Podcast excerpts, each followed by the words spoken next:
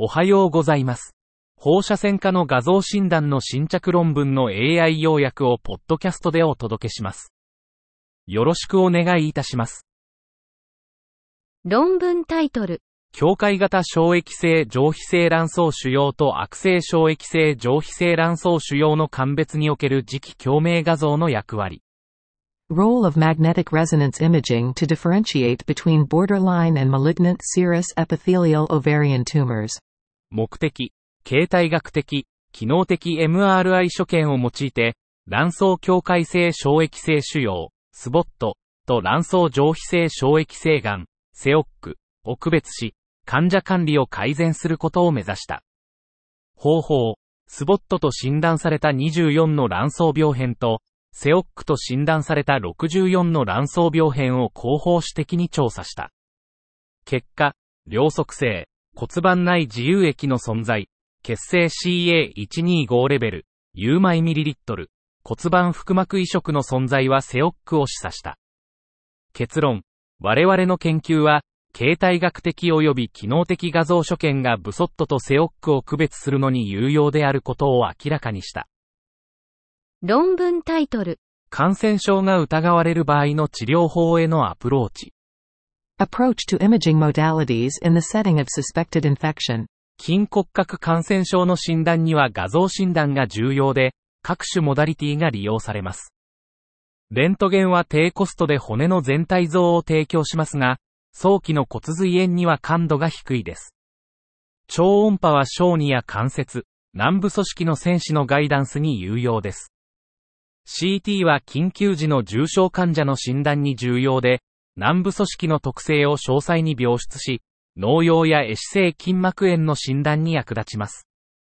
MRI は感染症診断の主要モダリティで、軟部組織感染症と骨髄炎の存在と範囲を明確に描出します。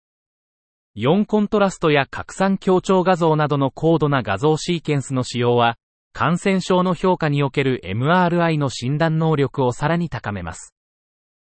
論文タイトル。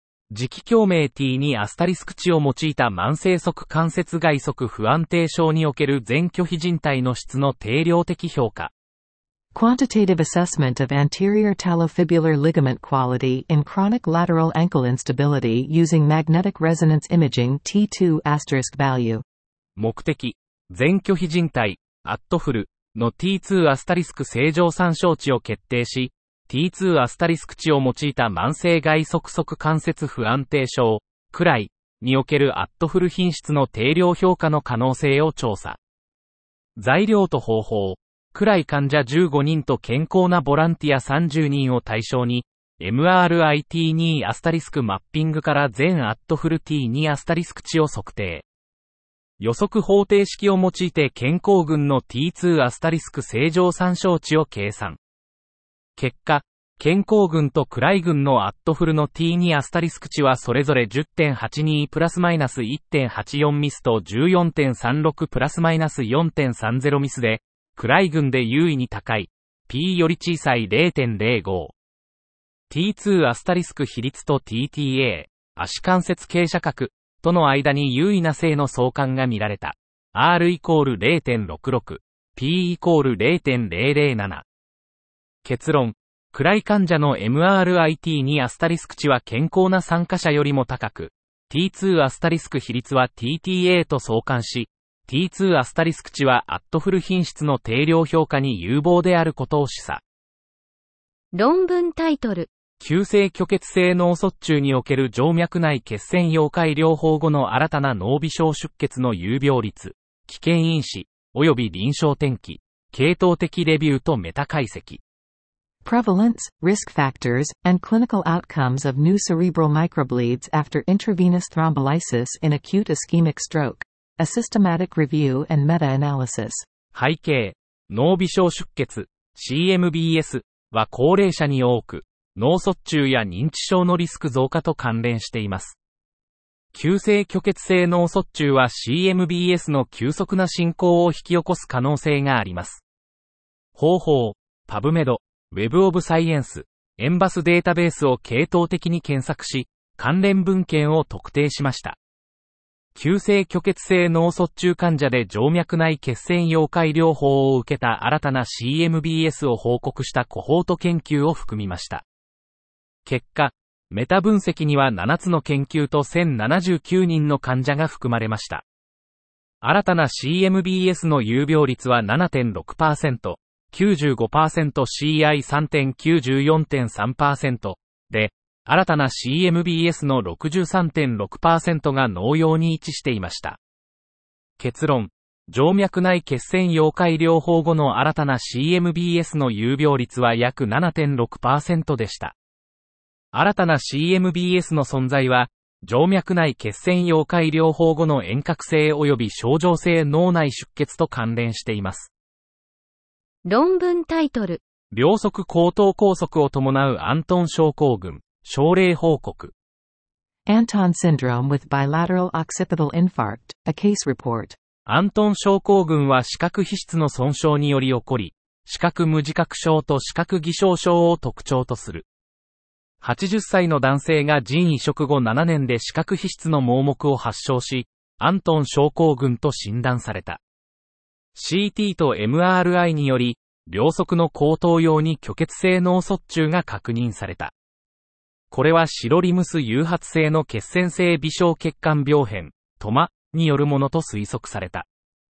両側の後頭葉卒中と視覚の否認はアントン症候群を示唆する。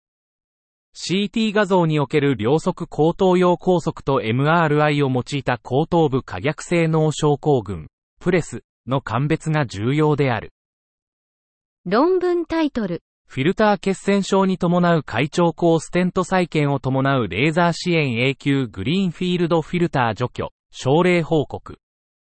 Laser-assisted permanent greenfield filter removal with ileocaval stent reconstruction following filter thrombosis, a case report. 慢性留置愛伏フィルターの除去は、患者の合併症に寄与し、もはや必要でない場合に指示されています。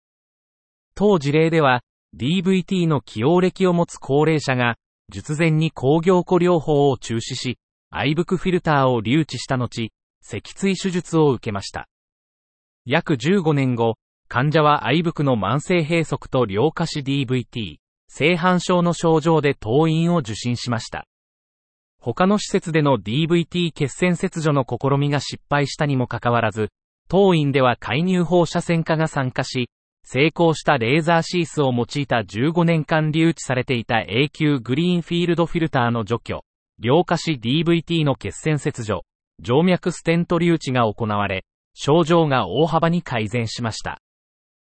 論文タイトル。軽症頭部外傷の経過観察で判明した脳アミロイド血管症の初期段階。Early stage of cerebral amyloid angiopathy revealed by follow-up of a minimal head injury. ノーアミロイド血管症 CAA は、アミロイド β ペプチドが髄膜動脈と皮質血管の壁に蓄積する老化関連の脳微小血管症です。通常、老人の養生血腫患者で診断されます。68歳の女性のケースを報告します。軽度の頭部外傷がありました。脳 CT では右小脳血腫が見られました。4ヶ月後の MRI では CAA の兆候が見られました。この観察を通じて、CAA の診断に役立つ MRI の反帰的な表現を説明します。論文タイトル。異神経症種、2つの症例報告と文献レビュー。Gastric schwannoma, two case reports and review of the literature. 異シュワンノーマは稀で、成長が遅い腫瘍で、臨床的な症状は非特異的です。これらは主に良性で、悪性変化の可能性が低く、予後は優れています。73歳の女性、症例1と69歳の女性、症例2の2つの異なる症例を提示します。症例1は、大きな異曲線の下皮下病変を持ち、主に内空内成長を示し、全摘出手術を受けました。症例2は、胃の幽門部に隣接する外生性病変を持ち、偶然に診断され、画像追跡で保守的に管理され、過去5年間安定しています。この記事は、この稀な疾患に焦点を当て、主に磁気共鳴画像における主要な画像所見を示し、病理学的相関を伴って文献を見直し、鑑別診断を議論し、臨床管理と予後を探求します。以上で本日の論文紹介を終わります。お聞きいただき、ありがとうございました。